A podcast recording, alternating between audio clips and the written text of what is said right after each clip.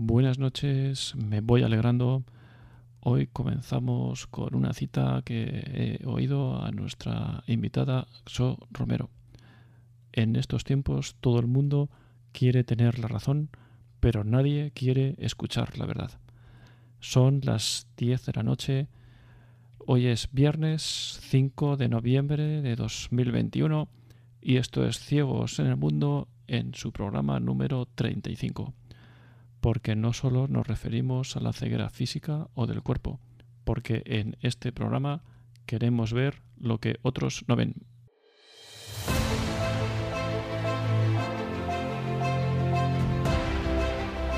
Ciegos en el mundo. Porque todos, de uno u otro modo, estamos algo ciegos en el paso por este mundo, desde este programa queremos aportar un poco de luz o al menos algunas ideas para ser una farola encendida en medio de la oscuridad. Dirigido por Arturo Fernández.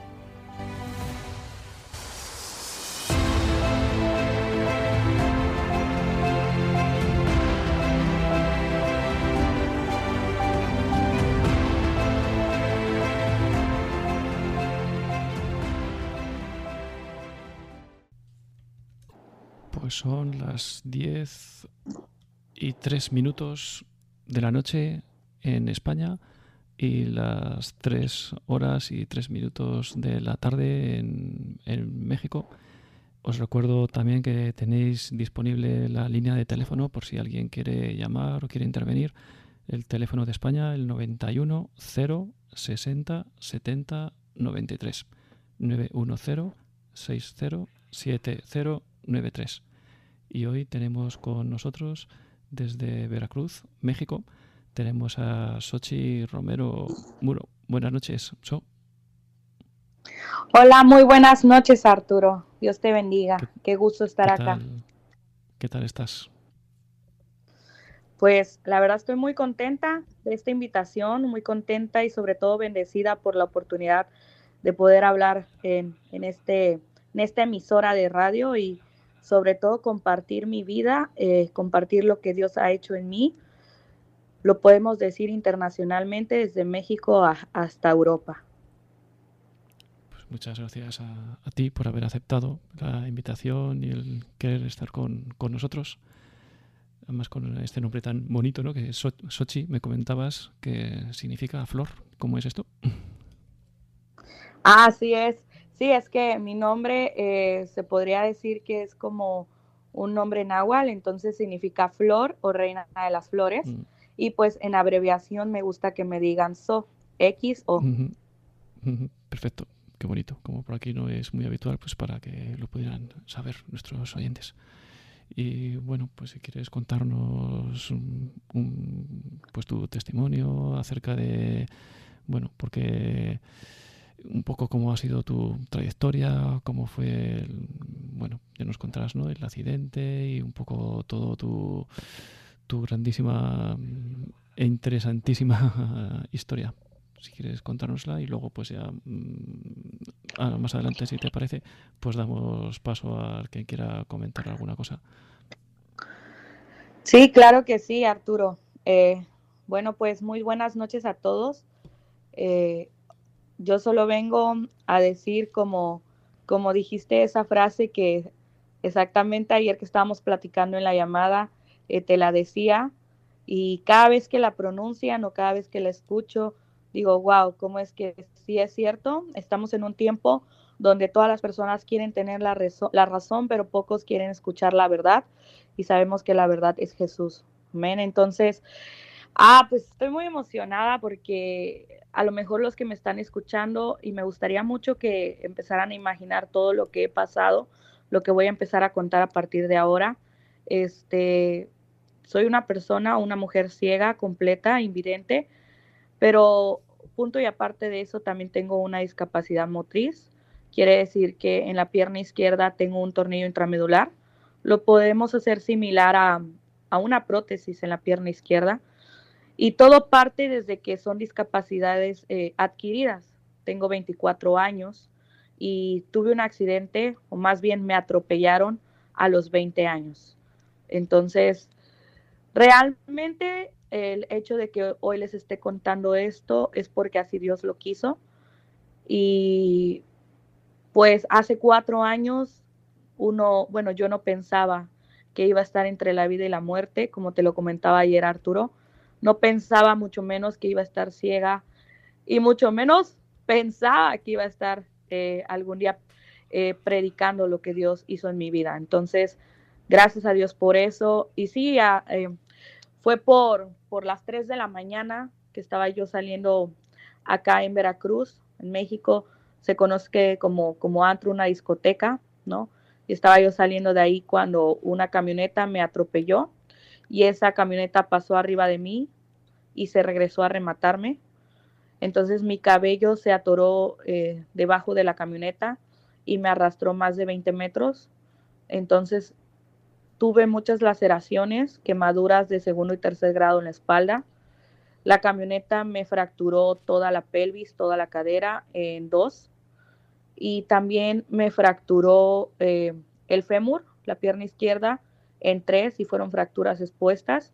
Eso quiere decir que el hueso se me salió de la carne más aparte se me salió toda, todos mis dientes, se me salieron en el impacto, tuve muchos golpes en la, en la cara, este, tuve un derrame en el ojo derecho y por dentro me estaba desangrando internamente. Eh, cuando me recogió la ambulancia, iba, iba con una hemoglobina de, dio, de dos, quiere decir que estaba a nada de, partir. Yo solo recuerdo que cuando iba en la ambulancia, cuando iba a la ambulancia, yo soy hija única, entonces iban mis papás ahí llorando al lado de mí y escuchaba a mis papás que gritaban y decían, por favor, no nos dejes, no te vayas a ir, te amamos. Y yo recuerdo muy en especial, la mayoría de las personas me preguntan, oye, Xochitl, cuando te atropellaron, ¿tú sentiste? Eh, realmente no, físicamente no sentía mi cuerpo, de hecho no sentía mi cuerpo hasta el otro día cuando ya amanecí con tubos enterrados en el esqueleto como fijadores y se podría decir que en un tiempo estuve como parapléjica porque no podía mover de la mitad de mi cuerpo para abajo. Entonces, cuando estaba en la ambulancia, lo único que yo pensaba cuando iba tomando las manos de mis papás era pedir perdón, era pedir perdón, pedir perdón a mis papás, pedirme perdón a mí y pedir perdón sobre todo a Dios. Eh, son cosas que yo quiero contarles y que sé que me van a creer, porque al menos yo creo, o todos creemos en un Dios vivo, y él, y él lo que les voy a empezar a contar, sé que lo hizo con un propósito y el propósito es de que en este momento los que me estén escuchando crean, crean en él. Entonces, cuando yo estaba eh, con la hemoglobina de 2 que lleva rumbo al hospital de urgencia, eh, yo recuerdo que yo pedía mucho perdón a mis papás, les lloré y les dije que los amaba, que me perdonaran porque no había sido una buena hija, porque era desobediente, por muchas cosas. Y empecé a pedir perdón, pero sobre todo mi espíritu, mi alma tenía un arrepentimiento. Es como si supieras en ese momento de la muerte que te toca irte. Y recuerdo que cuando llegué al hospital, directo al quirófano, con todos los especialistas al lado y, gritando, y esta niña se nos va a ir, se está vaciando, me empezaron a romper toda la ropa, eh, a recortar mi pantalón, a recortar mi blusa para, para enseguida entrar al quirófano. Una anestesióloga eh, en mi oído me dijo, hija, si tú crees en Dios, pídele que te dé una oportunidad que te salve, porque realmente vienes muy grave y nosotros vamos a hacer todo lo que sabemos, pero solo Él es el que dispone tu vida. Y recuerdo que me dormí o solamente recuerdo que cerré mis ojos y, y oré, oré y le dije a Dios que, que pues me dejara, que, que, me ayudara, cerré mis ojos y fue ahí donde te contaba Arturo que viví un momento espiritual viví un momento donde pude ver el cielo, donde empecé a caminar por el hospital y en eso se abrieron unas puertas eh, del hospital. Pasando esas puertas iba delante de mí una, una luz amarilla muy grande. Em, era amarilla y justamente del centro era blanca. Y cuando yo pasé esas puertas, quiero recalcar algo aquí y me atrevo a hacerlo.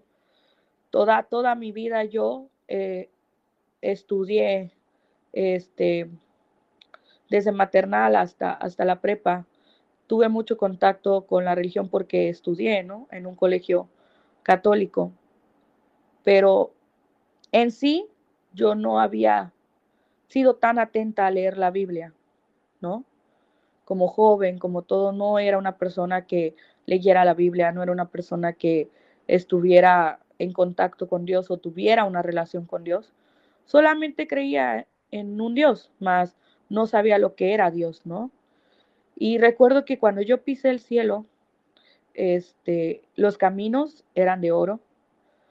El camino donde yo estaba caminando era de oro, era dorado.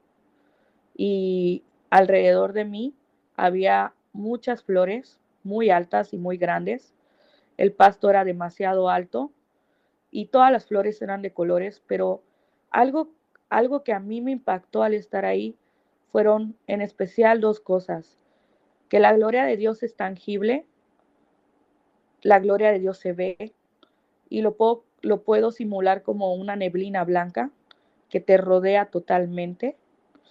Y la segunda cosa es que es una paz tan grande que ni siquiera recuerdas el por qué estás ahí, ni recuerdas lo que te pasó, solo estás ahí. Y empecé a caminar y cuando empecé a caminar llegué como a unas rejas muy grandes, muy altas, eh, con muchas piedras de todos los colores. Eh, podríamos verlo como diamantes o piedras hermosas y las rejas eran doradas y justo atrás de esas rejas había personas de blanco. En especial yo vi un árbol muy grande que tenía frutos muy, muy grandes. Y yo veía que cuando los frutos eran arrancados, el fruto volvía a crecer en ese momento. En ese momento yo comprendía por lo que estaba viendo que el fruto era eterno, o sea, que era como un árbol eterno, o sea, un árbol que no se acababa. Y todas las personas que yo logré mirar eran personas como jóvenes entre una edad de 30 a 40 años. Y algo capcioso que pasó aquí fue que mientras yo estaba en este, en este enlace, eh, a mí me atropellan a las 3 de la mañana y la mamá de mi papá fallece a las, a las, como a las horas después en la tarde, fallece la mamá de mi papá. Y lógicamente yo no sabía que había fallecido, pues yo estaba en quirófano, yo estaba grave mi papá le estaban avisando afuera, tu mamá acaba de fallecer, y, mi papá con su hija casi muriendo. Entonces, cuando ya estaba yo en terapia intensiva, fue cuando mi papá recibió la noticia. Y quiero dar énfasis a esto por lo que voy a contar ahorita de por qué mis papás me creyeron que fui al cielo, porque mi papá me creyó. Porque cuando yo llegué a las, a las puertas que no se abrieron a mi vida, porque no se abrieron, yo solamente logré mirar el cielo por fuera, fue todo lo que Dios me dejó ver. Algo que me impactó también mucho es que todo, todo tenía vida, todo respiraba. Yo veía que las flores iban de un lado a otro y era como si las flores con el mover, con el mover de ellas pudieran, pudieran emitir un sonido de, de cantar o de voz o algo así. Y al ver las personas de blanco del otro lado, había una mujer parada que fue la que vi, que fue mi abuela. Y la vi joven. Mi abuela tenía diabetes, ella ya estaba en silla de ruedas, ya estaba muy delgada, su corazón lo tenía muy crecido. Y ahí, como yo la vi en el cielo, no estaba aquí en la tierra, porque sabemos que allá no hay enfermedad, no hay preocupación, no hay no hay maldad, todo es Dios y todo, todo es lo que abarca Dios. y es lo que yo vi. cuando yo regresé, que ya estaba yo en terapia intensiva con fijadores en mi esqueleto, eh, un collarín y sin poder mover mi cuerpo, abrí los ojos, mi papá ya tenía la noticia de su mamá y yo lo primero que dije fue, papá, mi, abuela está bien. Y mi papá se puso a llorar y me dijo, ¿y tú cómo sabes? ¿Cómo sabes que tu abuela falleció? Y le dije lo que les conté, ¿no? Que fui, que fui al cielo, que vi esto, que vi a mi abuela. Y empezó a llorar, empezó a llorar. Recuerdo que tomó mi mano y, y, yo estaba toda, toda, pues en ese momento con mis golpes, sangrada de la boca, este, lastimada, ¿no? Pero ahí empezó el proceso de querer algo con Dios. Ahí empezó el proceso de no odiar a Dios. Ahí empezó el proceso de querer vivir a pesar de lo que estaba yo pasando y a pesar de abrir mis ojos y verme en una cama parapléjica. Porque yo quedé ciega después de un mes. En octubre me atropellaron y en noviembre quedé ciega. O sea que yo pude ver mi realidad. Yo vi todo lo que pasé. Yo viví cirugías en donde bloquean, bloqueaban mi, mi cuerpo a la mitad y yo vivía esas cirugías. Yo veía todo lo que hacían los médicos. Y recuerdo que me tuvieron que sacar de, del hospital privado en el que estaba porque pues era mucho dinero y tuvieron que pasarme al hospital de gobierno acá en Veracruz de urgencia para que pudieran ya empezar a operarme ahora sí la pelvis, eh, la pierna. Pero algo capcioso aquí fue que recuerdan que yo iba con un desangrado interno de, la hemoglobina de 2. Eh, a mí me metieron más de 20 litros de sangre para establecerme. Eh, los fijadores que me enterraron en mi esqueleto era para poder pues de alguna otra manera fijar mi cuerpo. No estaba operada eh, en el aspecto de que todavía no me ponían los aparatos que ahora traigo. Solamente estaba, como el quien dice, estable. Estable para entrar a las próximas cirugías. Y se empezaba de nuevo todo porque yo siempre recalco que la persona que pasa un accidente o que pasa una enfermedad o que pasa un proceso realmente empieza a doler después de ese proceso. Eh, empiezas a enfrentar la aceptación de tu situación y sobre todo empiezas a trabajar tu fe. Y pues eh, cuando llegué al hospital de gobierno, que acá se, como se, conoce como el seguro este, social, mm, Ahí demoraron mucho en darme piso, estuve en urgencia una semana. Recuerdo que casi no me atendían y solamente sobrevivía con paracetamol, que era todo mi cuerpo fracturado y yo tenía que soportar con dos pastillas de paracetamol porque no me hacían caso. Y era mucho dolor físico, eran muchos gritos. Yo ahí en ese momento me arranqué mis uñas, me arranqué mis pestañas porque era tanto el dolor que yo me desesperaba que no me hicieran caso. Y ahí en ese momento yo no recordaba en lo absoluto el haber ido al cielo. Era algo que en ese momento a mí no me impactaba y no me había importado, porque lo único que me importaba ahí en ese momento era ya morir, era ya dejar de sentir ese dolor que nadie sentía más que yo y saber que a mis 20 años mi vida me había cambiado de la nada. Entonces me pasan a piso. Eh, yo recuerdo que mis baños eh, me, volteaban, me cargaban, porque pues no podía moverme. Y, y voy a la primera cirugía que fue la pelvis. Gracias a Dios todo salió bien. Voy a la segunda cirugía que fue el tornillo intramedular, ponerme la prótesis en el fémur.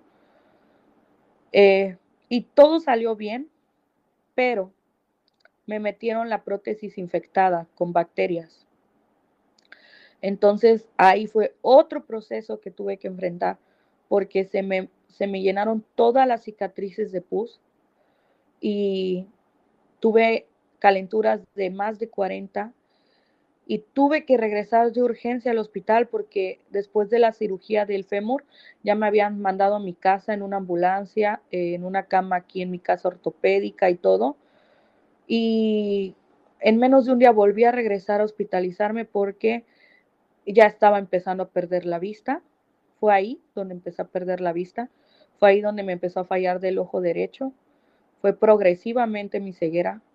Y, y entonces me, dice el médico, vas a entrar a cirugía urgentemente porque parece que te vamos a amputar la pierna, te vamos a recortar tu pierna porque traes una bacteria y esa bacteria va a empezar a comerse tu hueso, a pudrir tu hueso y si come más arriba va a ser muy peligroso y tenemos que cortar. Y yo recuerdo que para mí fue un shock y fue donde empecé a perder la vista y empecé a gritar a Dios y empecé a decirle, no permitas que me arranque mi pierna, ya no soporto más, ya es mucho, ¿no crees? Ya es mucho lo que estoy pasando, ya estoy en una cama, estoy empezando a perder mi vista, ¿qué más me tiene que pasar? Era lo que yo gritaba. Y decía, y si tú existes, ¿por qué le haces tanto mal a las personas que no hacen algo, que no son malas? Y yo eso lo decía porque no conocía a Dios, porque todavía no entendía que nadie en esta vida es, es bueno. Como dice su palabra, que, que Él no ha hallado todavía un justo alguno más que Jesús, más que Cristo, que es el único justo y el que, el que dio su vida por nosotros y lo sabemos.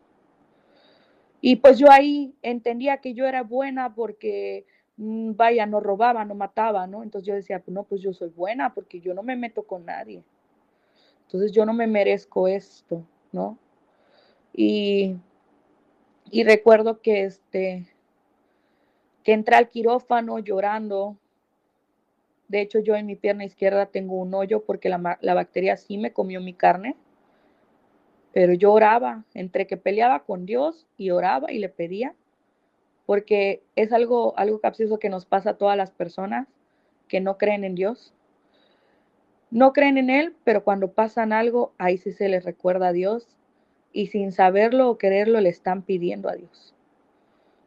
Porque de hecho una, una, amiga que, que no cree en Dios me decía eso. Es que no sé por qué no creo en Dios, pero cuando me está pasando algo, cuando tengo un problema, ahí sí, se me, ahí sí me acuerdo que existe un Dios. Y claro, porque pues como sabemos, nosotros somos de Dios y somos para Dios, ¿no? Entonces, eso lo comprobé yo cuando estaba en, en, este, cuando estaba yo en la cama, ¿no? Cuando estaba yo eh, en la ambulancia, que les dije que mi espíritu sentía arrepentimiento. Y es cuando te das cuenta que el espíritu viene de Dios y regresa a Dios. Porque así como hay un dicho que dice que polvo somos y polvo, y polvo nos vamos a convertir, bueno, ese dicho no es porque el ser humano lo haya dicho, sino ese dicho es porque está escrito en su palabra. Entonces, solo Dios sabe en lo que nos vamos a convertir. Entonces, este, en el quirófano fue donde yo dije, no, que no me arranquen la pierna, por favor. Y, y, yo estaba ahí todavía viendo con el ojo izquierdo, ya estaba empezando a perder el ojo derecho. Y recuerdo que empezaron a abrir mi pierna y el doctor dijo, no, esperen, paren, la bacteria no llegó al hueso hizo un gran hoyo, se comió su carne, pero no llegó al hueso. Entonces no me arrancaron mi pierna en ese momento. Gracias a Dios no lo hicieron, gracias a Dios ahorita tengo mi pierna. Es una prótesis por dentro, pero es mi pierna. Y desde el hecho de que llegué con una hemoglobina de dos, desde ahí empecé a hacer un milagro. Desde ahí desde ahí me di cuenta que Dios es el único que tiene nuestra vida en sus manos.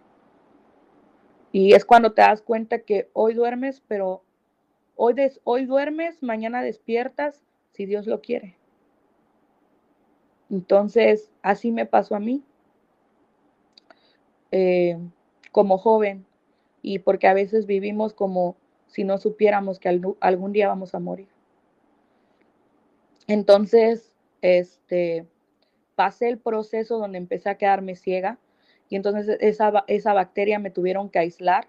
Estuve aislada seis meses eh, sin visitas, se metían los enfermeros como ahora se meten con el COVID, como, como astronautas, porque mi bacteria era una bacteria muy grave, era una bacteria muy fuerte, que justamente en el piso de trauma donde estaba yo, le dio a cuatro personas más y esas personas fallecieron y yo era la más grave.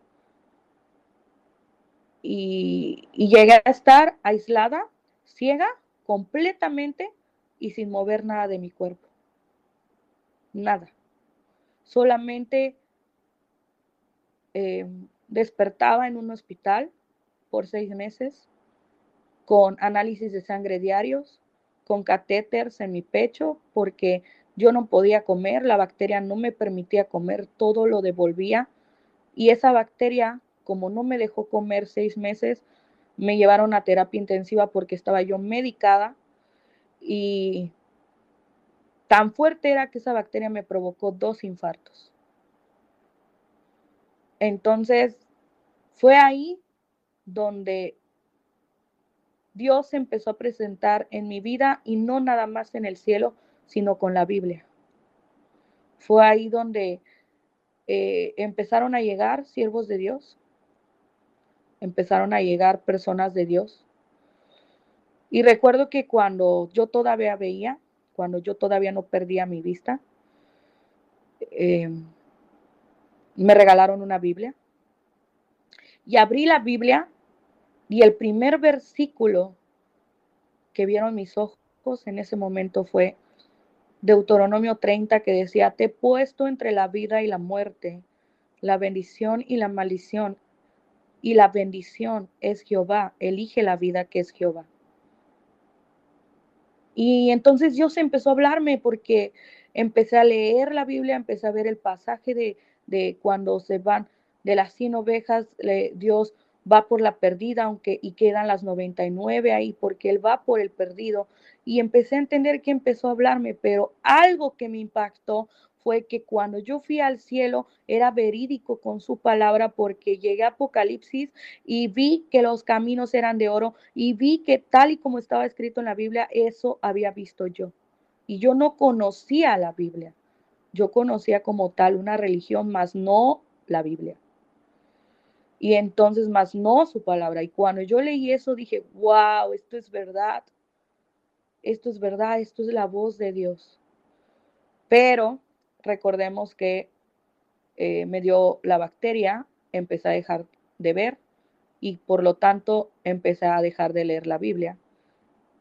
Y pues mi proceso empezó a subir de gravedad, ¿no? Mi proceso dio un cambio más en el aspecto que ya estaba aislada, ya estaba parapléjica, ya estaba ciega. En ese momento, ¿qué me iba a acordar yo de todo lo que Dios ya me había hablado, del cielo? ¿Por qué? Porque el sufrimiento estaba, porque no podía aceptar el haberme quedado ciega a mis 20 años. Y siendo una maestra de educación física, estaba en la universidad en ese tiempo. Entonces yo decía, ¿cómo voy a ser una maestra de educación física? Yo era deportista, decía, ¿cómo voy a ser deportista? Mi pasión era jugar voleibol y ya sabía que no lo iba a volver a jugar porque quedé ciega. Y dije, ¿qué va a ser de mi vida? ¿Qué va a ser de mí? Y yo le decía a Dios, por favor llévame, me quiero morir. No quiero vivir. Yo no estoy dispuesta a enfrentar esta discapacidad. Yo no estoy dispuesta a esto siento que no voy a soportarlo. Y una vez en ese aislado entraron, entraron este, unas, unas este, hermanas de oración a, a, mi, a mi aula y oraron por mí. Y ya ahí no veía, entonces nada más me dijeron, abre la Biblia, pon tu dedo y nosotros te leemos qué te quiere decir Dios. Y ahí conocí a Saulo ciego. Donde puse mi dedo, salió el pasaje de Saulo ciego. Y como lo decía eh, Arturo, las personas pueden ver, pero nosotros los ciegos que estamos en Cristo, podemos ver a Cristo ciegos, porque realmente nuestra vista se empieza a colocar a Dios. Y así fue en mí, y así fue en ese siervo Saulo que sabemos que es Pablo. Y Sabemos que cuando Saulo quedó ciego, fue cuando Jesús se le reveló y le dijo, Saulo, ¿por qué me persigues? Y fue donde Jesús, digo, fue donde Saulo verdaderamente encontró la vida y fue Jesús. Y así habló a mi corazón, habló a mi corazón. Y en ese momento se me recargaron mis fuerzas y quise y tuve la esperanza de querer seguir. Y le pedí a Dios que si Él tenía un propósito en mi vida, porque ya era mucho lo que había pasado, me sanara de esa bacteria. Y a la semana me sanó. Erradiqué la bacteria. Pero también le pedí a Dios que yo quería salir de ese hospital, aunque sea en silla de ruedas. Porque para mí volver a lograr sentarme fue muy difícil. No tenía fuerza muscular, no tenía tono muscular, mi espalda estaba atrofiada. Cuando yo me sentaba, gritaba y lloraba, solo aguantaba estar sentada cinco minutos. Eh, y la primera vez que me sentaron me caí para atrás como un bebé que no tiene equilibrio porque ya había perdido eso. Entonces yo le dije a Dios que por favor me ayudara a sentarme en una silla de ruedas, aunque sea. Y así salí, sin bacteria, y en silla de ruedas porque Dios lo quiso. Y entonces fue cuando salí del hospital, eh, empecé a conocer a Dios. Llegué acá en, en, mi ciudad a una congregación que se llama Pan de Vida. Y, y ahí mi primera palabra fue una fe inquebrantable. Y ahí conocí al padre Abraham, que sabemos que Dios le lo hizo papá a los 99 años yo recuerdo que en ese momento le dije, ah, no, Dios, espérame, yo tengo 20. ¿Cómo que a los 99 vas a dar la vista? Oye, pues con quién me voy a casar? No voy a ver a mi esposo, ¿qué tal si está feo? Y, y no, realmente empezaba el Espíritu Santo a hablar a mi corazón, pero a decirme, ten fe, ten fe porque si Dios lo hizo una vez, lo va a hacer otra vez. Y hasta aquí Dios te ha ayudado. Hasta aquí Dios en tu vida te ha ayudado. Y empecé a creer hasta que me levanté de esa silla de ruedas, empecé a caminar. Estuve en andadera y después logré caminar en bastón.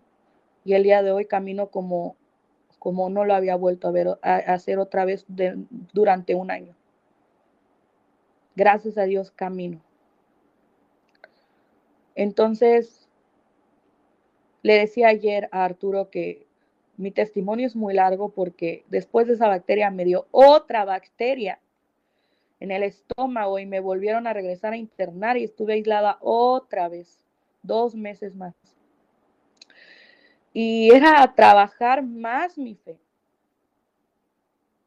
Y Dios hablaba siempre a mi corazón y, me decía eh, que todo lo que yo vivía y pasaba era para trabajar mi fe inquebrantable, mi fe de milagros. Y, yo recuerdo que una vez, dentro de tanto tiempo que estuve internada, yo le pregunté, pues de vivir en el hospital, no un año. Yo veía cómo la gente lloraba, escuchaba cómo los enfermos se quejaban, eh, empezaba a vivir en el mundo de, de la enfermedad, ¿no? Y yo le decía a Dios, ¿por qué permites que haya tanta gente enferma? ¿Por qué permites que haya tanta gente que sufra? ¿Por qué permites que haya tanta gente con discapacidad?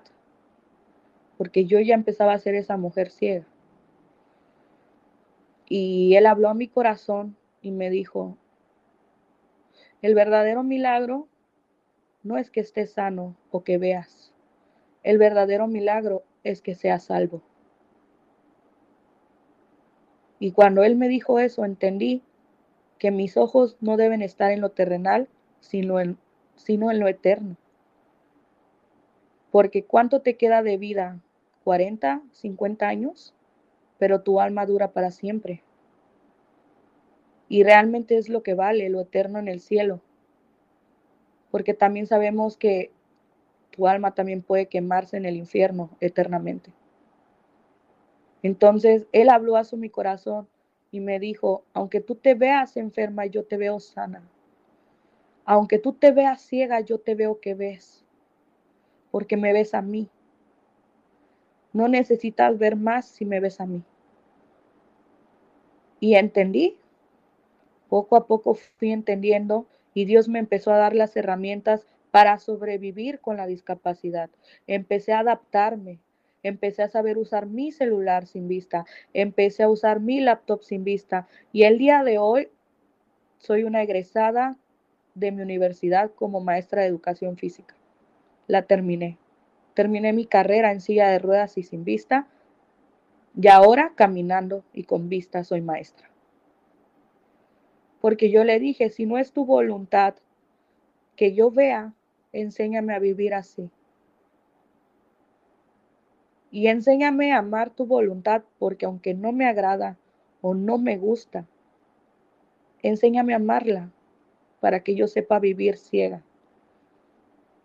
Pero si en tu voluntad todavía está que yo vuelva a ver, no permitas que mi fe y mi esperanza se agote. En todo momento manténme orando para ese milagro. Y cuando tú lo desees, Dios. Y fue así como empecé a caminar en Cristo, tuve mi conversión con Dios y acepté que existía un Dios. Porque a las personas se les hace fácil no creer en Dios o creer que el problema o su problema es más grande que Dios. Y yo siempre he dicho, cuando tú conoces a Dios, ya no empiezas a ser tú el que le hables a Dios de tus problemas. Empiezas a hablarle a tus problemas quién es tu Dios. Y muchas veces las personas prefieren escudarse en su proceso, en su sufrimiento, en lo que pasa. Y yo digo, aquí el detalle no es lo que pasa, sino con qué actitud tomas lo que pasa. Porque algo que impacta mucho en mi corazón al leer la Biblia es cuando dice que, que el corazón alegre hermosea tu rostro. Y eso es real. Cuando Dios está en tu corazón, se ve. Y muchas personas que conocen mi vida, que conocen mi testimonio en México, dicen, es que cómo puedes vivir así, cómo puedes estar como si nada, cómo puedes volver a readaptarte, reírte. Y digo, bueno, yo vivo así porque todo lo puedo en Cristo, que es el que me da la fortaleza. Yo lo conocí a él, ayer yo le contaba a Arturo eh, y a las personas, eh, eh, yo no he visitado un psicólogo, yo no he ido a un psiquiatra, yo no he necesitado eso. Yo he tenido al mejor psicólogo, al mejor doctor, he tenido de mi lado a Dios. Y muchas personas, es lo que le comentaba ayer Arturo, cuando quedan ciegas o cuando quedan con una discapacidad o cuando quedan dañados de alguna enfermedad, prefieren eh, no querer creer en Dios y están en su derecho de hacerlo, porque hasta eso Él nos da ese libre albedrío. Pero yo le decía a Arturo, eh, a mí Dios me dijo que el mayor milagro es ser salvo en el nombre de Jesús. Y supongamos que la persona que no cree en Dios está diciendo la verdad pero el día de mañana ella va a morir y yo también que le estoy diciendo, cree en Jesús para que vayas al cielo. Y le digo, bueno, supongamos que el que no cree en Dios dice la verdad, pero pues no cree en nada. Y como no existe nada, va a morir y no vamos a perder nada, porque no hay nada. Pero vamos a mi, eh, a mi postura, a lo que yo te estoy diciendo, existe un cielo, existe un infierno, y si tú no crees en Dios, y si tú no te arrepientes, va a pasar esto con tu alma. Yo estoy creyendo en Dios.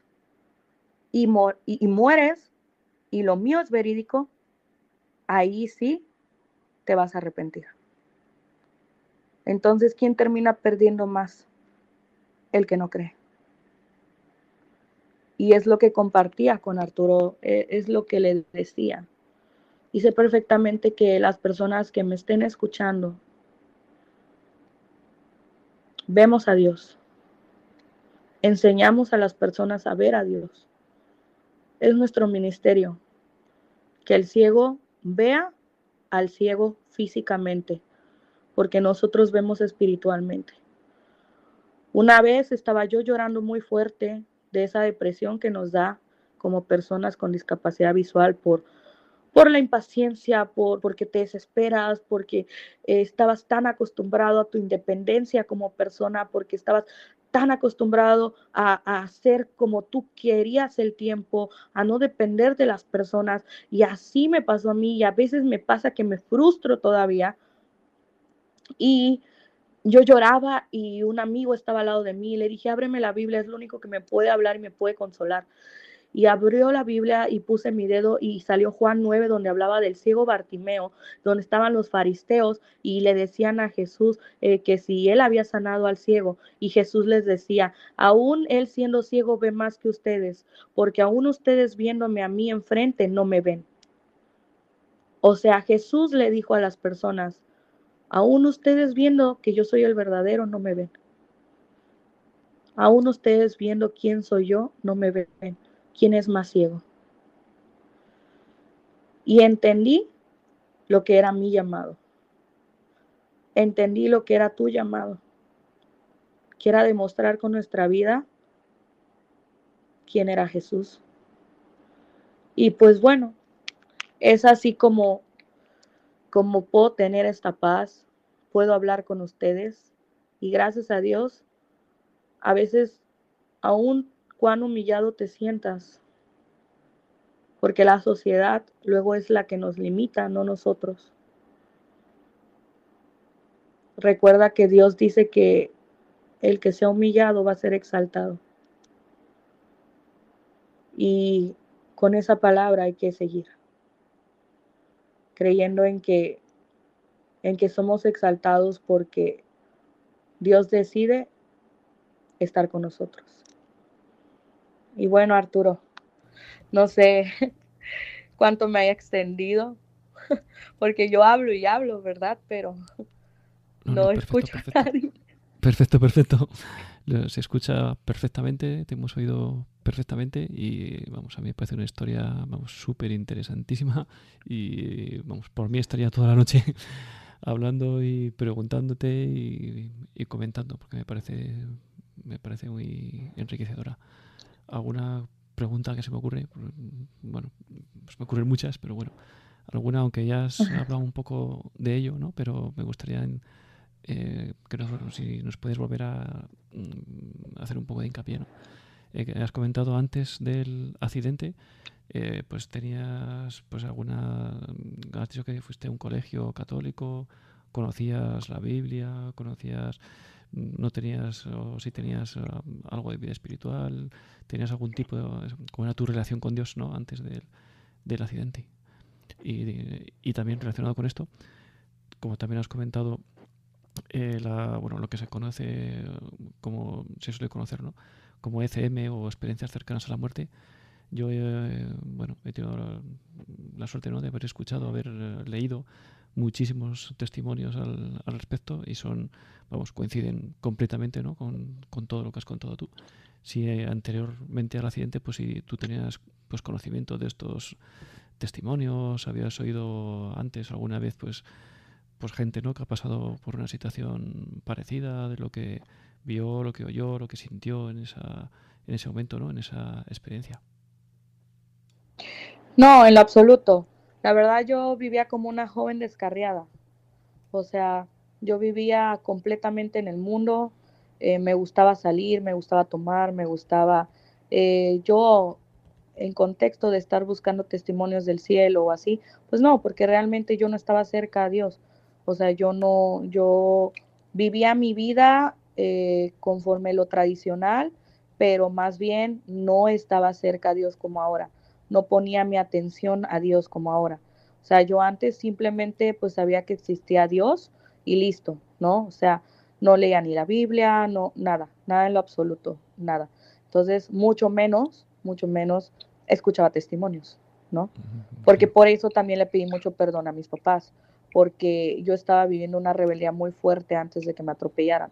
Eh, yo estaba viviendo como esa joven eh, que ahorita los jóvenes están viviendo, ¿no? Los jóvenes rebeldes contra los padres. Me fui de mi casa varias veces, este, no valoraba a mis papás, no valoraba mi vida, eh, me la pasaba tomando alcohol, este, luego no llegaba a mi casa. Entonces, imagínate, ¿crees que con esa vida que yo tenía, vaya, iba a tener alguna atención hacia, hacia Dios o hacia las personas que han vivido algo con Dios? Pues no, ¿no?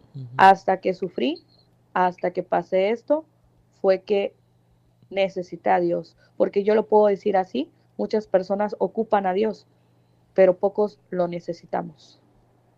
Entonces diríamos que yo ocupaba a Dios como, como pasa, ¿no? De que, ay, en algo básico a lo mejor tengo tal examen, ah, Diosito, échame la mano, ¿no? Eso es ocupar, ¿no? Pero ahora yo necesito a Dios, yo sé que abro mis ojos ahorita porque Dios así le place y es muy diferente, pero todo cambió desde la postura en el que pues bueno, o sea, yo creía que estaba sana, yo, yo estaba bien, yo tenía todas mis capacidades, yo estaba fuerte, ¿no? En mi debilidad, como lo que conté ahorita, fue que conocí a Cristo, porque nuestra debilidad es donde conocemos a Cristo.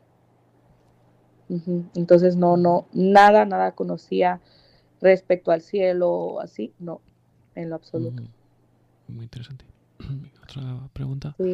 Eh, después del accidente, bueno, que este cambio, esta conversión, este, claro, este cambio de, volver de tener ¿no? este trato cercano con Dios, con el Señor, que has comentado que has pedido pues muchos bueno milagros ¿no? que, se te han concedido además ¿no? de la pierna de todo esto que has comentado y no sé te has pedido también algún tipo de milagros para otras personas o un poco cómo, cómo ha sido esto bueno, la situación de milagros, este, sí, así es. Dios ha hecho muchos milagros en mi vida. Ahorita conté como ni la cuarta parte. Dios me ha puesto me ha puesto venas para yo poder terminar mis tratamientos. Dios me ha hecho caminar, Dios me hizo eh, vivir. Dios a cada día, eh, como dice su palabra, el que pide recibe. Entonces empiezas a ver, como lo que hablábamos ayer, recuerdas que que todo depende de tu fe, todo depende de tu fe definitivamente. Dios siempre está dispuesto a dar, pero ¿qué tanto das tú a Dios para que Él te dé? Entonces, eh, todas las bendiciones que me ha dado Dios, yo creo que es porque me he puesto en su camino, en el camino de esas bendiciones. Y referente a otras personas que han recibido milagros, sí, e, el Señor vaya, no, no es algo que yo me quiera gloriar, de hecho no soy de comentar estas cosas, pero el Señor en algunas ocasiones sí, sí ha usado mi vida para, para que sucedan milagros. Entonces te das cuenta que, que, que Dios desarrolla cosas en ti que Él quiere darte, pero las personas luego menospreciamos eso porque no entendemos lo sobrenatural de Dios no entendemos que Dios es un Dios vivo, ¿no? Porque sabemos que Jesús murió, pero también resucitó. Entonces, eh, son esas cosas que, que yo creo en un Dios de milagros. Siempre lo digo. Yo creo en un Dios de milagros. Eh, y si tú quieres que un milagro suscite, tienes que creer en que va a suscitar. Entonces, referente a eso, muchas veces, muchas veces aún siendo creyentes o como yo, cristiana, aún estando con Dios, aún estando, no creemos en los milagros de Dios. ¿Qué cambio habría, no? Si se supone que estás con Dios es porque crees todo lo que Dios va a hacer en ti.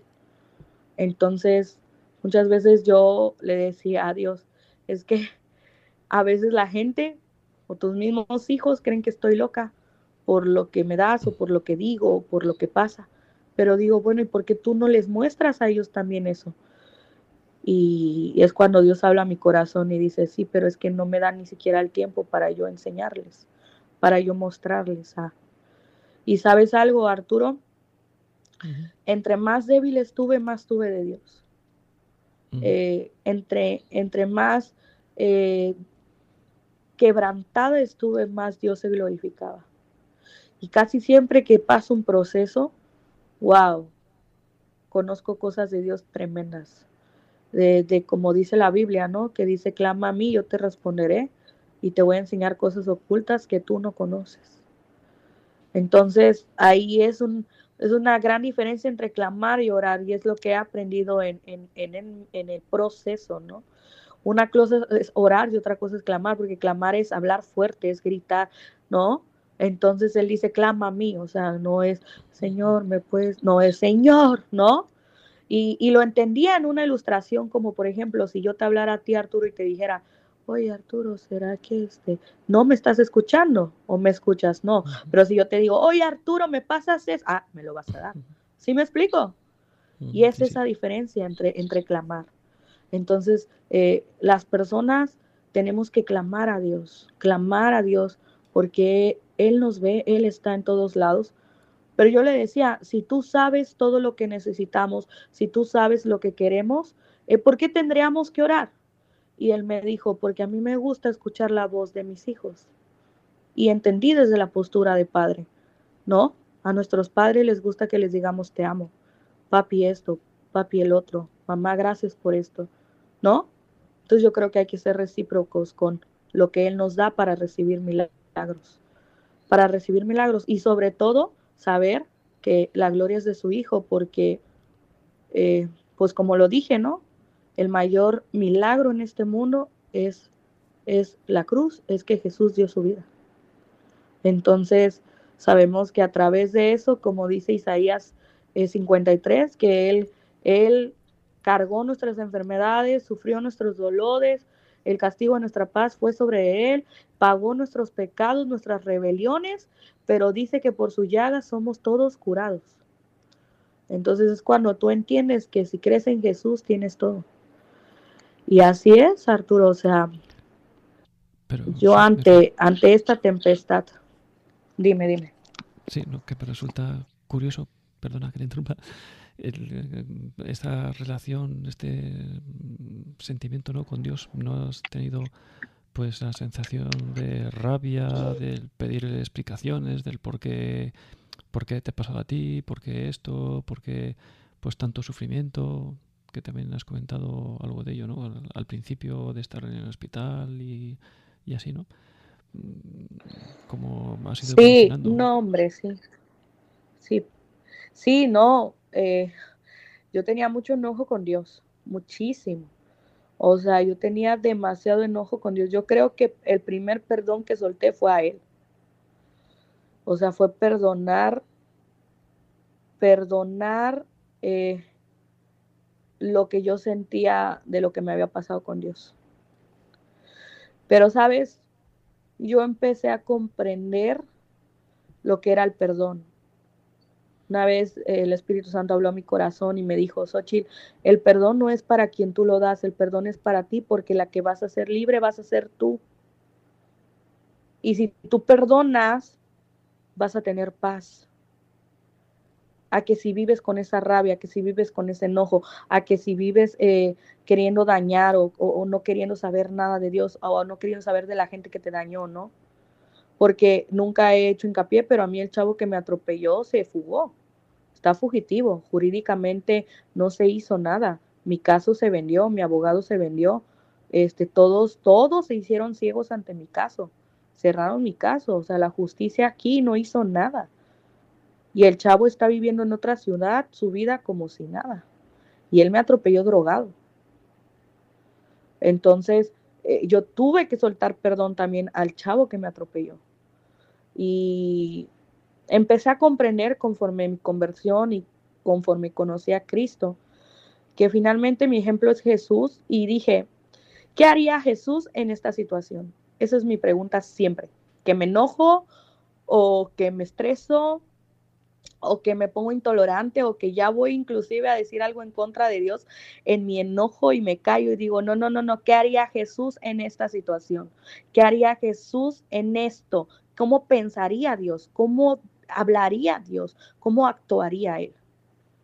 Y es donde te cambia todo, ¿no? Porque una vez en un libro leía una frase que decía, es que un cristiano no es bueno. Lo único bueno que tiene un cristiano es un buen salvador. Es lo único que tenemos bueno. Y yo dije, pues sí es cierto. sabemos que desde la postura de que todos somos pecadores, ¿no?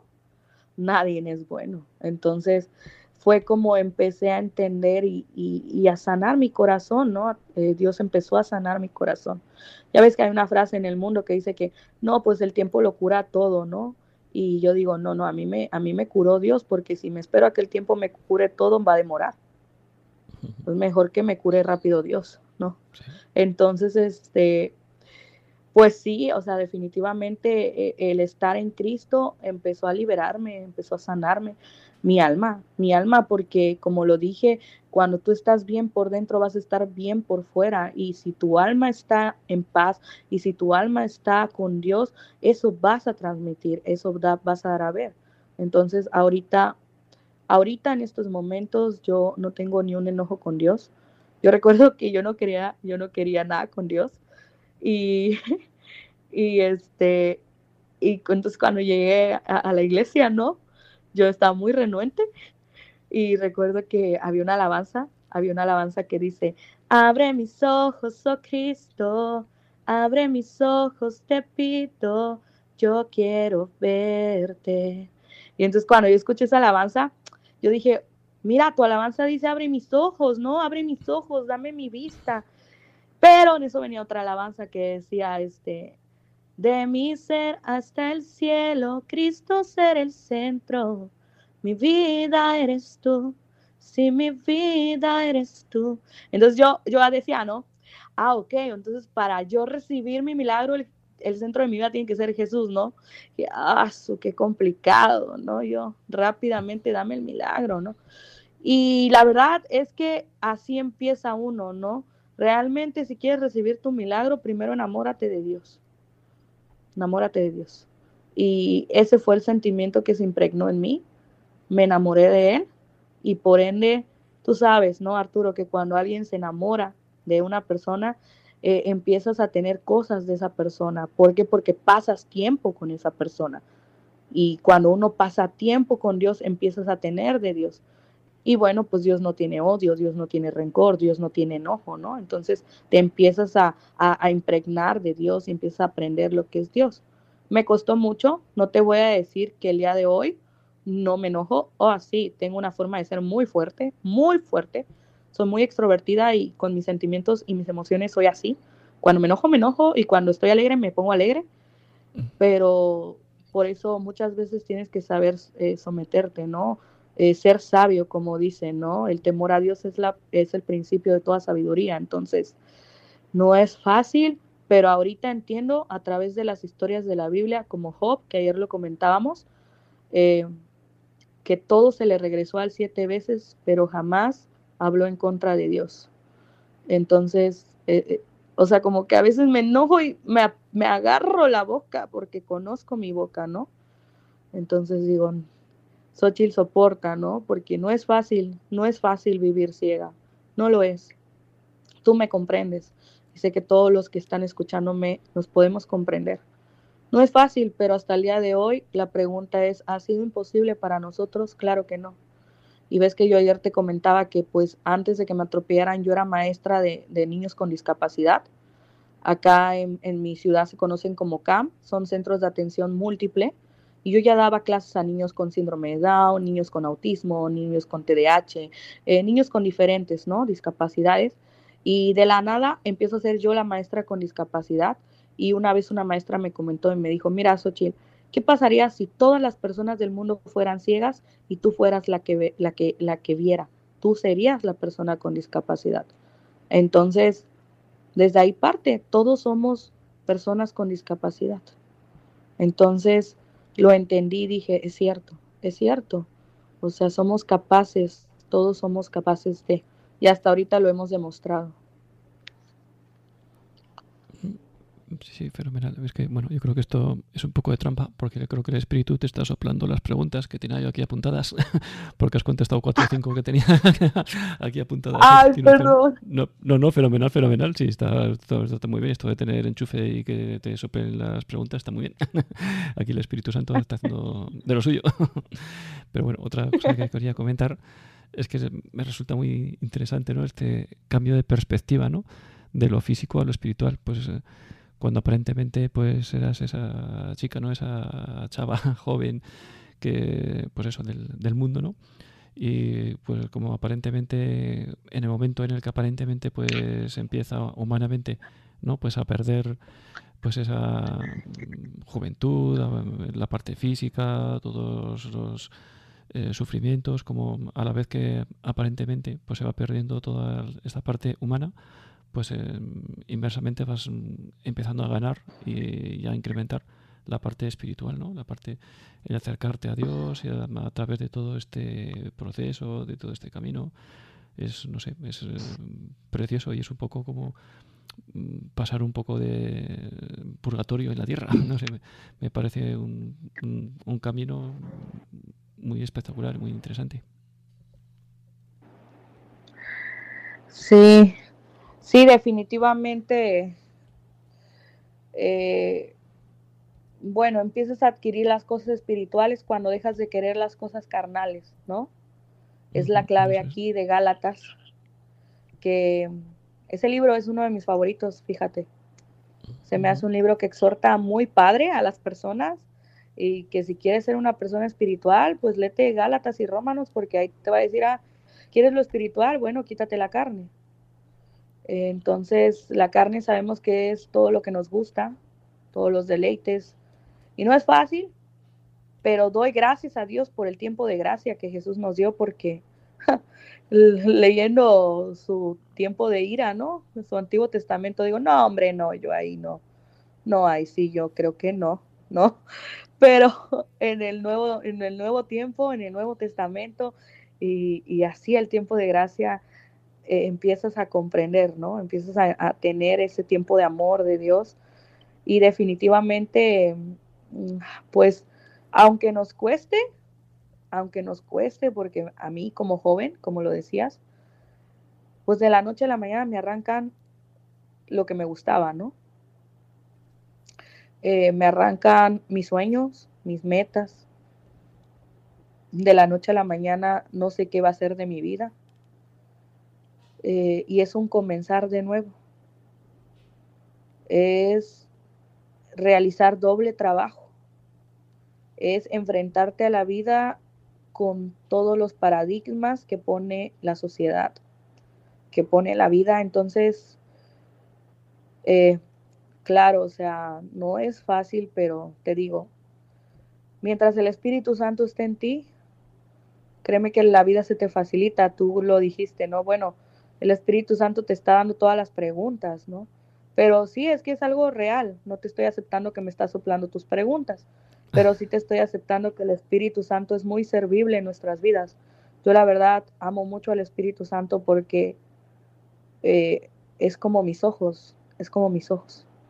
El Espíritu Santo eh, habla mi corazón mucho, habla mis pensamientos, me prevé de muchas cosas, Simplemente hay que saber escuchar al Espíritu de Dios. Hay que poner atención. ¿Te acuerdas que ayer hablábamos de cómo a las personas ciegas se nos agudizan los sentidos, ¿no? Se nos agudiza el sentido del oír, el oído del olfato, el oído hasta del gusto, del tacto.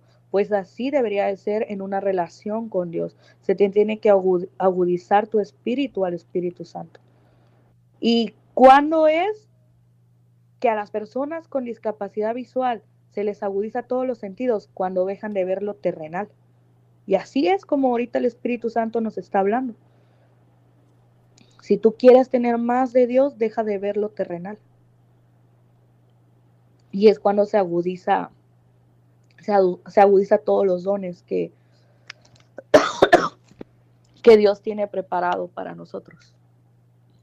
Entonces, es algo hermoso, magnífico, o sea, yo amo, yo amo, yo amo tener todo eso que Dios nos ofrece, que a lo mejor no son riquezas o a lo mejor no son nuestros sueños, pero cuando empiezas a saber llenarte de Dios, cuando empiezas a saber saciarte de Dios, empiezas a darte cuenta que no necesitas nada más. Recuerdo que una vez te voy a contar un milagro que está viniendo a mi cabeza. Una vez eh, me tenían que eh, meter 80 ampolletas intravenosas. y ya no tenía venas, ya llevaba el año internada, entonces mis venas se me reventaban. Y todos mis brazos llenos de hematomas, de moretones así morados y, y ya me habían puesto tres catéteres. Ya de plano me canalizaban por el dedo menique del pie, por la vena de la axila. Imagínate, o sea, yo ya estaba picada por todos lados. Yo ya no quería más, ya no quería más. Yo ya le decía a Dios, no, ya, o sea, ya, si esta bacteria me tiene que llevar, ya, no, ya estoy cansada, ya no quiero más piquetes. Y recuerdo que fui a una oración en mi iglesia donde yo, yo estoy, eh, una velada de oración. Y empecé a orar por mis venas. Le puse los brazos por fe a Dios enfrente. Y le dije, ponme mis venas. Y le dije, porque algo que tenemos que aprender con Dios es especificar nuestra oración. Porque si vas a pedir, pide tal y como debes de pedir y como quieres pedir, porque Dios da. Y yo le dije, yo quiero que me pongas tres venas y que en esas tres venas entren las 80 ampolletas que me faltan y más aparte, no quiero que me piquen varias veces, quiero que sea la primera la que agarren. Y también que esa vena me dure lo suficiente para pasar a la otra vena que ya me vas a tener puesta. Y empecé a orar, a clamar, a clamar, llorar por mis venas. Y recuerdo que yo no sentía la presencia de Dios porque yo le fui a pedir ese milagro cuando yo ya le había dicho a Dios, ya no te quiero en mi vida. Otra bacteria, esto ya es mucho, ¿sabes qué? No, yo me doy cuenta que entre más me acerco a ti, más cosas me pasan. Entre más me acerco a ti, el enemigo se levanta más. ¿No? Dije, no, pues mejor me alejo de ti. Y yo ya no, yo le había dicho a Dios, yo no quiero, yo no quiero nada ya contigo, porque mira, ya, o sea, una bacteria ya me había sanado y ahora me viene otra, o sea, ¿no? Y recuerdo que ese día volví a Dios así como, como niña regañada, ¿no? Y le dije, ponme mis venas y no sentía la presencia de Dios, no, no sentía a Dios. Y empecé a llorar, pero ya no empecé a llorar por mis venas, empecé a llorar porque ya lo extrañaba a Él. Y entonces le dije, mira, Señor, si tú quieres, no me sanes, pero tu presencia no me la quites. Y eso fue una oración sabia. ¿Sabes por qué? Porque como dice su palabra, si buscas primero el reino, todo va a ser añadido. Y cuando yo le dije, si tú quieres, no me sanes, pero tu presencia no me la quites, yo ya tenía el milagro. Al tener la presencia de Dios, tienes los milagros. Y ahí entendí, ahí entendí y empecé a comprender cómo orar, cómo orar a Dios cómo empezar a hablar a Dios, cómo empezar a, pedirle a Dios, porque dice la Biblia que hay que orar con inteligencia, con sabiduría. Y una de mis oraciones es eso, enséñame a orar tal y como tú quieres, enséñame a orar tal y como quieres que yo te, te hable. Y sobre todo a ser una persona sabia para orar, porque pues de la oración viene todo. Sí, más hecho recordar la anécdota esta, ¿no? De Santa Teresa, no sé por qué me ha venido a la cabeza. Cuando, no sé, es muy conocida, cuando estaba cruzando un río subida a caballo y, se cayó del, del, caballo en el río y pues se mojó entera, estaba hecho un, un, cisco y se enfadó con el Señor y le dijo que ¿por qué me permites que me pase estas cosas? ¿Por qué permites que, que, me, que me pase estas circunstancias? ¿no? Y dice, pues así, así es como trato yo a mis amigos. Y Santa Teresa pues le contesta, ¿no? Esto de, pues no me extraña que tengas tan pocos. Pues con esa cercanía, con ese cariño, con ese hablar de, de tú a tú. Y también se me ocurre eso, también se me ocurre pues que algunas personas pues, pueden pensar, ¿no? Pues que, claro, para ti es eh, fácil, ¿no? El, el que los sufrimientos, las contrariedades, como tienes fe y todo pues lo enfocas, le das esa vuelta hacia lo espiritual y todo lo malo pues lo enfocas hacia, hacia Dios, ¿no? Pero una persona que no tenga esa fe, ¿cómo podría enfocarlo? ¿Cómo crees que puede sobrellevarlo, ¿no? Una persona sin fe. Bueno, yo creo primero que nada que una persona, no existe una persona en este mundo que no pueda tener fe, eso es imposible. Todas las personas tienen fe, todas. A lo mejor no en Dios, pero para vivir tienes que tener fe. Porque te voy a decir algo. Cuando una persona, por ejemplo, ocupa un doctor y lo recomienda a otra persona, esa persona ya ocupó su fe porque creyó en la persona. Si la persona dice, oye, fíjate que te recomiendo a este doctor que me sanó en esto, esa persona va a decir, ah, pues voy con el doctor. Y el doctor la sana, pero fue porque ocupó su fe. ¿Sabes? Todas las personas hacemos las cosas por fe, porque nosotros no creemos lo que está pasando, sin embargo empezamos a obtener lo que estamos creyendo. Entonces, yo creo que de ahí parte algo. Una vez eh, yo predicaba y decía, todos tenemos fe, aquí la diferencia es esa fe que también está administrada porque muchas veces nuestra fe no la sabemos ocupar. Eh, y si nosotros les damos la fe al que nos dio la fe, a ese buen administrador, esa fe va a provocar cosas impactantes en tu vida.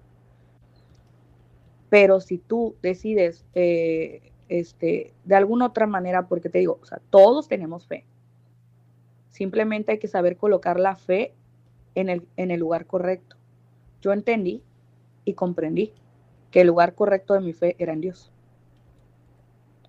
Y lo comprendí por el simple hecho de no metiéndonos a temas tan profundos, tan científicos, tan teólogos. Eh, pero yo, como lo decía, eh, ¿te acuerdas? Eh, empezando, a veces las personas prefieren o se les hace más fácil no creer en Dios porque saben saben que la vida de, Dios no es para cualquier persona. Y, yo siempre digo, tan fácil que es creer en Dios, tan fácil que, es creer en Jesús, porque pues ya Jesús ya lo hizo todo, o sea, ya es algo que, que tú solamente tienes que recibir en tu corazón a su Hijo y vas a empezar a ver cómo Dios se revela. Y las personas hablan, mas no verifican.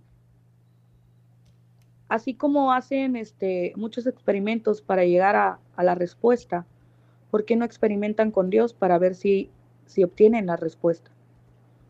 Entonces, yo muchas veces en mi proceso me creí literal atea, aún yendo al cielo, dije, no, esto no, no, atea yo, ¿no? Porque increíblemente, este, Arturo, personas que son en Cristo, también les cuesta creer mi testimonio del cielo. Dicen, este, oye, pero eh, estabas dormida, estabas medicada, tiene, que ver algo con la anestesia. Y yo me impacto, porque fíjate, aquí lo impactante no es encontrar a una persona atea, aquí lo impactante es encontrar a un hijo de Dios ateo. Eso es lo que a mí más me asombra o me duele. Porque como te lo dije, ¿no? Una persona atea que no cree en nada, pues no va a perder nada si muere, en el aspecto de que si creemos que su versión es verídica. Pero como esa persona, o sea, como yo sí creí en algo y, voy al cielo y eso existe, pues gané, ¿no? Pero lamentablemente la persona que decidió no creer, eh, creer terminó perdiendo, ¿sabes? Entonces, pero una persona que es hijo de Dios, y no cree en lo que Dios hace, eso me da más tristeza. Porque entonces ya empieza el cambio en el, tú no tienes una relación, estás teniendo una religión. Entonces, yo creo que lo principal que separa a una persona que no tiene fe o una persona que no cree en Dios es eso. Es lamentablemente eso. Sin embargo, invito a las personas que, que no creen en Dios que lo prueben, eh, que lo prueben, porque que lo prueben, porque en la Biblia, eh, en la Biblia hay una parte que a mí me gusta un juez mucho que habla sobre, sobre cómo prueba a Dios. Le dice, sí, yo hago esto, pero te pruebo a que hagas esto. Este, sí, yo llevo a tu pueblo, pero te pruebo a que tú me des esta señal. Sí, yo hago esto, pero te pruebo a que me abras esta puerta. O sea, son cosillas, ¿no? Entonces, ¿cómo vas a hablar si no has probado? ¿Cómo vas a, hablar con certeza que no existe Dios si ni siquiera has comprobado que existe Dios? Entonces, mm, siempre es bueno, eh, como lo partimos, ¿no? Abrimos con una super frase. En este mundo y en este tiempo, eh, estamos en un tiempo donde están dejando que todos tengan la razón, pero a las personas les cuesta escuchar la verdad porque el tiempo eh, eh, en el tiempo en el que estamos el mundo se está volviendo en una mentira. Y todo lo contrario a la fe es la duda y todo lo contrario a una mentira es la verdad. Entonces, es lo que puedo invitar a que prueben a Dios. Sí, efectivamente me parece una gran reflexión porque efectivamente hay mucha gente que a lo mejor incluso, bueno, considerándose cristianos, católicos, practicantes, incluso de misa frecuente y demás, pero que efectivamente pues, mm, pues no tenemos ah, suficiente fe o poca o, nada, ¿no? A veces cuando pues el, todo está en la Biblia y en el Evangelio, ¿no? el propio Señor dice que yo soy el camino, la verdad y la vida.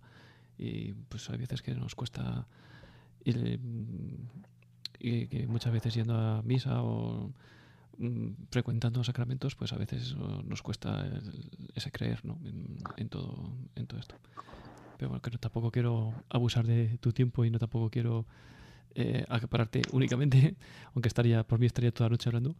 Pero a ver si alguien de los que están por aquí nos quieren comentar alguna cosa. Voy a abrir algún micrófono a ver si alguien quiere comentar algo. Eh, tenemos por aquí a Carmen Usano. Nada, buenas noches. Nada, genial, genial el testimonio de esta persona. Me he conectado un poco tarde, pero bueno, de acuerdo. lo, mejor. Sí, eh, de acuerdo totalmente. Bueno, ya lo escucharé cuando lo volvamos a, emitir. Eh, de acuerdo totalmente contigo. Y es verdad, todo lo que has dicho este, lo corroboro, que es verdad que no, que no. Las personas que tenemos fe pues tenemos alas y tenemos una ventaja con que no tiene, desde luego.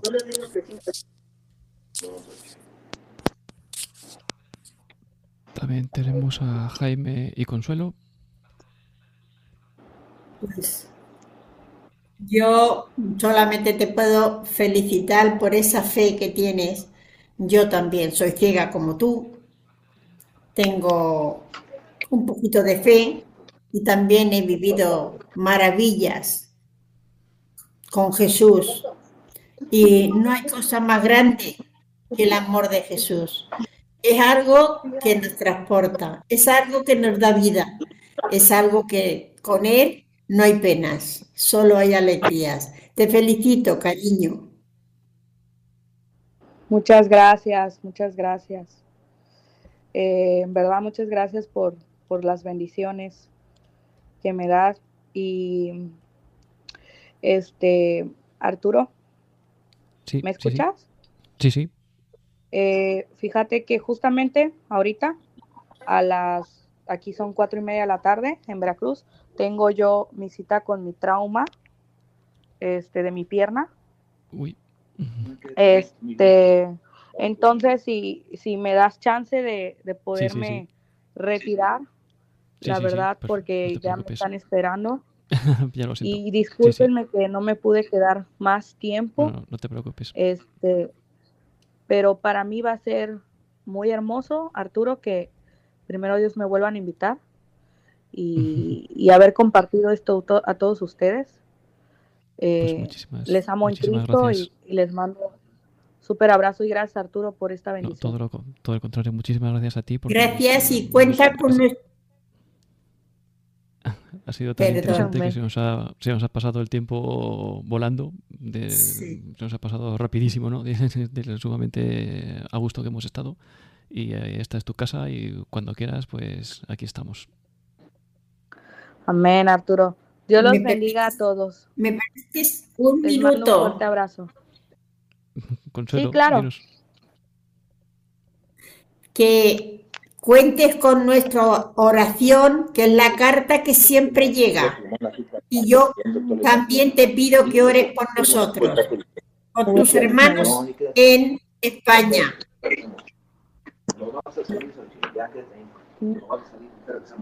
Sí, así es. Muchísimas gracias. muchísimas gracias, So. Que vaya Igualmente acá en México tienen a una hermana y primero Dios que pueda ir yo a, España, los voy a conocer. Pues muchísimas gracias So, por, por todo. Te esperamos.